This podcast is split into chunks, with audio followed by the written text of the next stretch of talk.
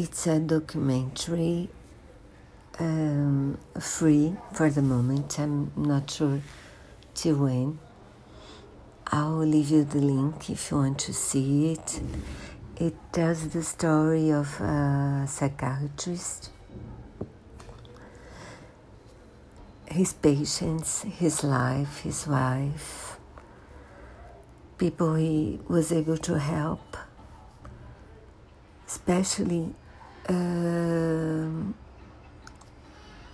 saying that he sees those people, that he sees their feeling of abandonment, that he himself uh, felt not loved,